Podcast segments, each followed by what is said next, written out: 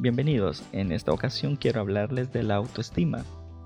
Según la Real Academia Española, la autoestima es la valoración generalmente positiva de sí mismo. Sin embargo, aunque generalmente tiene connotaciones positivas, también puede ser negativa. La autoestima se forma con los pensamientos, sentimientos, sensaciones y experiencias que has ido teniendo sobre tu imagen durante toda tu vida. Pueden ser positivos, alta autoestima, o al revés, una baja autoestima. La importancia de la autoestima radica en que si es alta aportará confianza y lo contrario si es baja e influirá en nuestras vidas. Según explica el psicólogo del Hospital Nuestra Señora de las Américas en Madrid, España, en la etapa de la adolescencia se constituye en gran medida la identidad de la persona, quien por un lado necesita sentirse parte y ser aceptado por los demás, pero también necesita diferenciarse y construir una identidad distinta a la de otros. La autoestima es la valoración de esas características y atributos propios.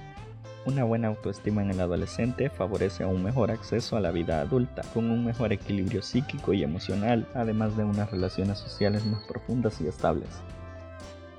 En la formación de la autoestima influyen diferentes factores como las habilidades físicas y la imagen corporal, entre otros, personas importantes, además de las costumbres que hay en la sociedad en la que vive. En el caso de los adolescentes suele disminuir por los cambios físicos corporales. A el joven le empieza a importar no ser correspondido por los amigos. En esta etapa influyen dos factores, cómo es visto y tratado por los demás y cómo se percibe a sí mismo. Además, no olvidemos que hay diferencias si estamos ante la chica o el chico que nos atrae.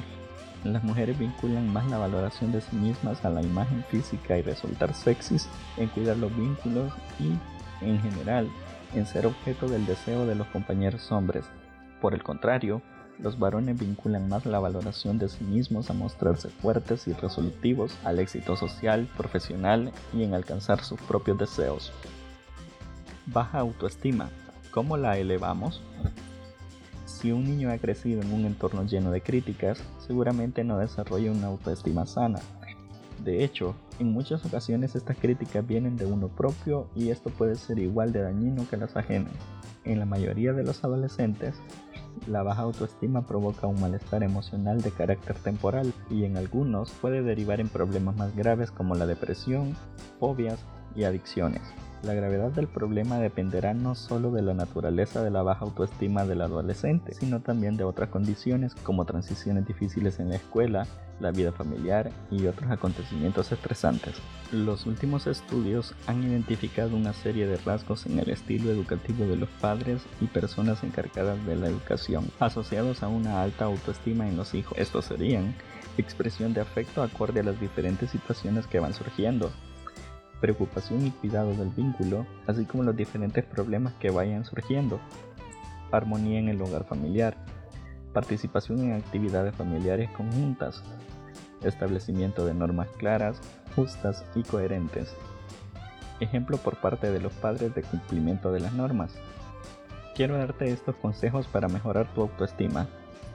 Deja de tener pensamientos negativos sobre ti mismo. Ponte como objetivo el logro en vez de la perfección. Considera los errores como oportunidades de aprendizaje. Identifica lo que puedes cambiar y lo que no. Fíjate metas. Colabora en una labor social. Pero sobre todo, pásatelo bien.